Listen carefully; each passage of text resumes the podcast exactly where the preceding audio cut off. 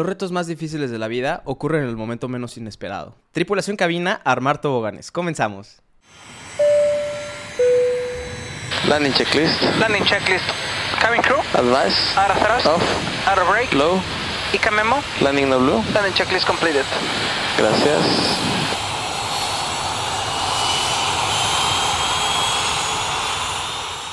Tripulación, ¿qué tal? Nuevamente sean bienvenidos a este podcast. Gracias, gracias. Hoy cumplimos un año. La verdad es que estoy muy feliz. Este va a ser el capítulo número- número 33, 34, no sé muy bien porque ya había grabado previamente antes de otros y este va a ser como, como el de celebración, un año donde he pasado muchas cosas eh, muy padres con ustedes, muchísimo apoyo, muchísimo amor, muchísimo cariño, de verdad, mil, mil gracias. Se los quiero agradecer de una manera infinita toda la alegría que siento yo en mi corazón gracias a ustedes y por todo su apoyo. Yo estuve reservando este tema para una ocasión importante y para cuando ya hubiera pasado un tiempo de la situación que viví aquí en, en China. Como ustedes saben, se cerró la frontera por casi tres años, no pudimos volar vuelos internacionales, mi compañía tenía el 40% de todas sus operaciones eran internacionales, entonces toda la industria aeronáutica se vio afectada, pero aquí en especial eh, fue mucho tiempo el que estuvieron eh, re- resguardándose y obviamente hubo menos vuelos eh, y estuvo muy pesado. Y una de esas consecuencias de, de estarse con esta con esta postura, pues fue que tuve que vivir eh, un momento muy fuerte y pesado el año pasado. No quiero hacer las cuentas porque si no voy a estarme estresándome más, pero creo que fueron más de 80 días de cuarentena en mi casa. En marzo, estaba viendo hace poco el rol el año pasado de marzo, nada más volé 3 horas. Eh, lo que significa que nada más fue un solo vuelo. Cuanto vuelas es lo que te pagan. Entonces, pues yo no recibí casi nada de dinero. Y después de los siguientes tres meses no volé nada, entonces no gané ni un solo centavo. Aquí no estoy haciéndole el sufrido, el que, ay, pero ¿por qué me pasó esto a mí? Eh, no debería ser así. A ver, gente que se estaba quejando del por qué está, está haciendo esto, está pasando, que sean foráneos, tienes de dos opciones, te puedes ir. Jamás nadie nos detuvo a irnos de aquí. Tampoco nadie te obligó a estar eh, en este en este país. La verdad es que sí me sentía muy afligido cuando se estaban quejando de que esto debería ser así y otro. Tú vienes de visitante. Cuando vienes a vivir a otro país tienes que tener esa mentalidad. Tienes que tener una mentalidad que eh, tal vez en tu país sea diferente, pero aquí no.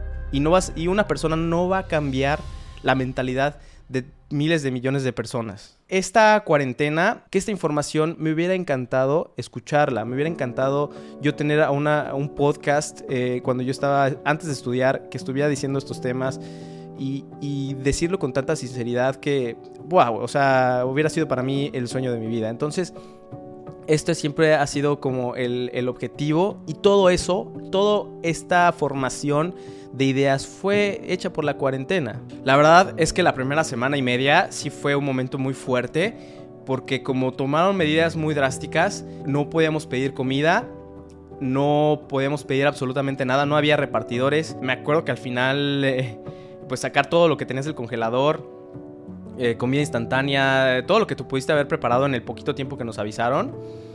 Eh, me acuerdo que los últimos días ya fue de, que tenía unas tortillas congeladas, tenía una lata de frijoles y pues órale, mijo, le- tortillas con frijoles. Ese fue el último día, afortunadamente. Ya después el siguiente día llegaron todo lo que se había ordenado en esa semana y pues ya empezamos a poder este, comer un poco mejor.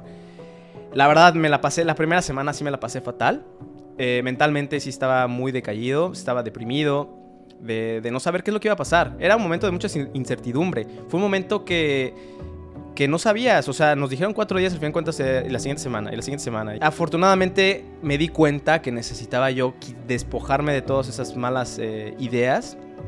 Porque nada más me quedaba viendo en el, en el celular, me quedaba viendo malas noticias y que todo el mundo se empezó a enterar de que estábamos en cuarentena. Fue, fueron muchas, eh, mucha información mala que yo recibí, o sea, datos malos, no que fuera mala la noticia, sino que es algo que, quieres o no, te afecta psicológicamente el estar leyendo puras noticias malas. Quería, quería reventar, quería explotar. Y fue ahí, cuando estaba haciendo el, el escrito de este, de este video para, para contarles esto, me di cuenta que hubo una persona que me salvó. Hubo una persona que, que yo le marqué, que me encanta la manera en que él ve las cosas de la vida. Él también estuvo encerrado en Shanghai. Y me acuerdo que le marco a este amigo y le digo, oye, ¿qué crees? Eh, pues esta situación está horrible, me la estoy pasando mal, no sabemos cuándo vamos a volar, no estamos ganando dinero, etcétera, etcétera. Y me dice, Eric, abre tus ojos. Te están dando lo que jamás habías tenido en tanto tiempo. Tu tiempo, tu tiempo libre. Eso es momento ahora de explorar nuevas cosas, es momento de hacer cursos, es momento de ir y explorar otros rumbos que jamás habías explorado en tu vida. Después de volar, nada más te dedicaste a volar, a volar, a volar y nunca te habías dedicado tiempo para ti mismo.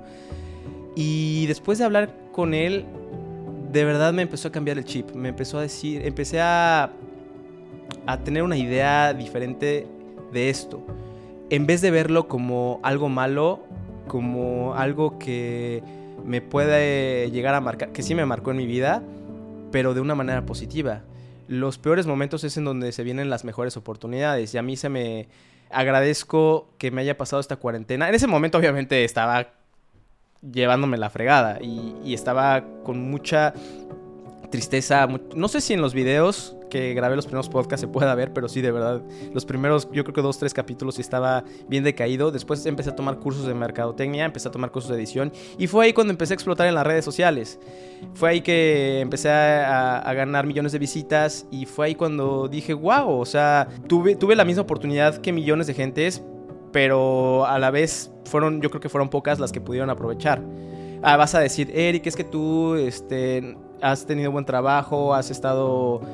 X o Y pretexto, que, me, que, me, pongas de, pretexto, de, de peros o de pretextos. Digo, sí, pero yo estaba precavido económicamente, estaba psicológicamente bien, seguía viendo a mi psicólogo, que ese es un capítulo que tenemos pendientes tripulación sobre psicólogos, estaba físicamente activo, le estaba dando duro a, los entrenamientos. ese momento sí fue, fue desgarrador, pero ya que empecé yo a agarrar este ritmo de, de mi tiempo y agarrarlo no del... De, obviamente si lo, lo agarraba de cualquier lado siempre va a resaltar algo malo. Pero ahí es eso de la vida. Si te empiezas a enfocar en las cosas malas de la vida, te va a estar cargando la fregada todo el tiempo, porque a todos nos pasan cosas malas todos los días.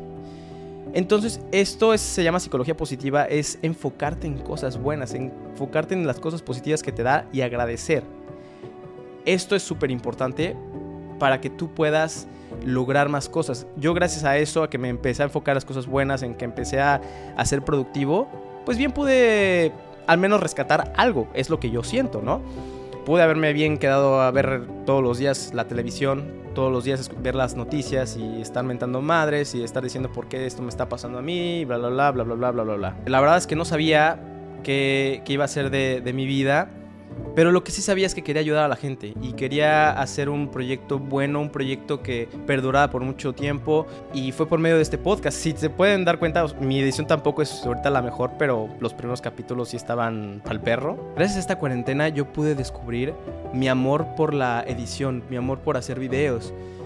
Yo no había tenido esa oportunidad de tener un, segundo hobby fuera de, de hacer deporte creo que nunca había eh, encontrado tanto amor en otro lado que no fuera la aviación. desde chiquito yo siempre me encantó la aviación, siempre me encantó estar en los vuelos, pero nunca pude encontrar otra otro segundo hobby que me pudiera tal vez liberar, eh, desestresarme fuera de lo que sea de la aviación, les digo, también del deporte. Edición ha sido una cosa increíble, una cosa sensacional, porque gracias a ustedes, tripulación, he descubierto, descubierto nueva gente que se ha beneficiado de esta información, porque de verdad, seas piloto o no, esta información que vale muchísimo oro para ti. Tripulación, no hay excusas. No me hables de pretextos, no me hables de lástima, no me hables de miedos, no me hables de injusticias. Créeme que yo también las he vivido y mucho más fuerte de lo que tú te imaginas. Pero ¿qué crees? Esto no me detuvo a donde estoy ahora parado. Me ha dado herramientas para sacar la mejor versión de mí, para sentirme orgulloso de mí mismo. Me ha dado satisfacción esos momentos tan malos, los que tenemos que pasar, para que cuando estés en la gloria aún lo puedas disfrutar mucho más. Este sí ha sido un podcast de de liberar cómo es lo que pienso. Soy totalmente sincero todo esto desde el fondo de mi corazón. Esta es la manera de del que yo he vivido esta cuarentena, de esta bella vida y sobre todo de este podcast que ya me marcó y me ha costado mucho trabajo continuar. Porque ahora que ya he estado volando mucho, el, mi tiempo libre se ha estado reduciendo y reduciendo y reduciendo. Sin duda, una de las cosas que he aprendido ahora que estuve sin redes sociales es que su apoyo, su amor todo eso que me, que me han estado dando por medio de sus comentarios, por medio de sus likes, ha sido algo hermosísimo. Ha sido algo que se los voy a agradecer toda la vida. No tengo yo eh, palabras y descripciones para decirles gracias. Gracias por este año de apoyo. Gracias por, por darme tanta, tanta, tanta alegría. Esta es un eh, claro ejemplo que si estás pasando por un momento difícil, un momento oscuro de tu vida, tienes que sacarle algo. Algo bueno va a haber de esa parte. Algo vas a tener, alguna oportunidad nueva va a surgir que si eres inteligente y si tomas esa luz que te está dando en medio de la oscuridad, puedes hacer cosas increíbles. Tripulación cabina, desarmar toboganes.